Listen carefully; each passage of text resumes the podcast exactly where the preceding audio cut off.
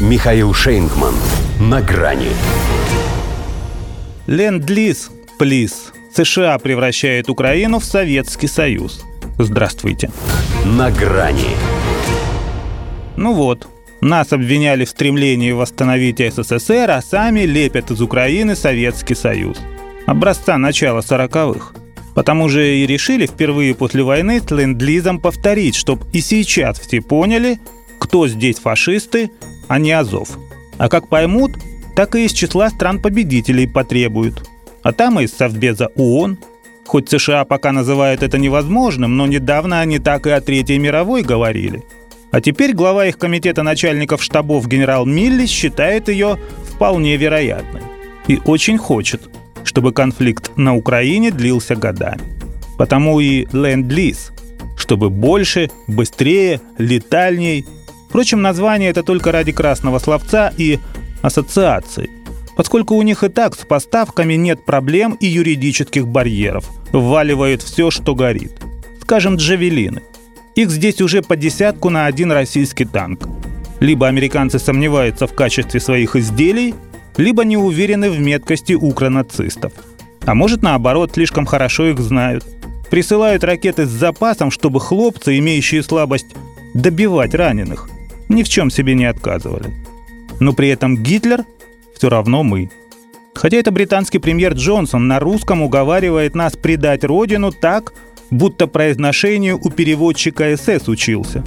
И это глава Евросовета Мишель в стиле «Рус, сдавайся в плену тепло, еда и чай» предлагает нашим солдатам дезертировать, чтобы получить в Европе убежище. Осталось оформить приглашение в виде пропуска Аусвайса на папиросной бумаге да с гербовой печатью и сбрасывать с воздуха. Для этого, правда, в этот воздух надо как-то влететь. И что еще проблематичнее, вылететь. А на это американцы пойти никак не могут, боятся пролететь. Ленд-лизом же они хоть и легализуют свое предметное участие, но не настолько, чтобы считаться воюющей стороной со всеми вытекающими отсюда рисками для центра принятия решений. А именно в той степени, которая позволит им, если все пойдет по их сценарию, получить свои авторские. Ведь если не выискивать в этом законе сакральный смысл и не притягивать за уши историческое значение – то получим банальную военно-коммерческую семантику. Ленд-лиз – это их вариант, а кому мать родна. Потому что в переводе давать взаймы и сдавать в аренду. То есть мало того, что сыр подается вместе с мышеловкой, мышь еще должна за него заплатить, если выживет. Мы это делали до 2006 года. Украина так долго не протянет. В нее же потому и вкачивает столько металла, чтобы ее порвало – Иначе говоря, ленд-лиз плиз, но не за спасибо. И не за красивые глазки, а за закрытые.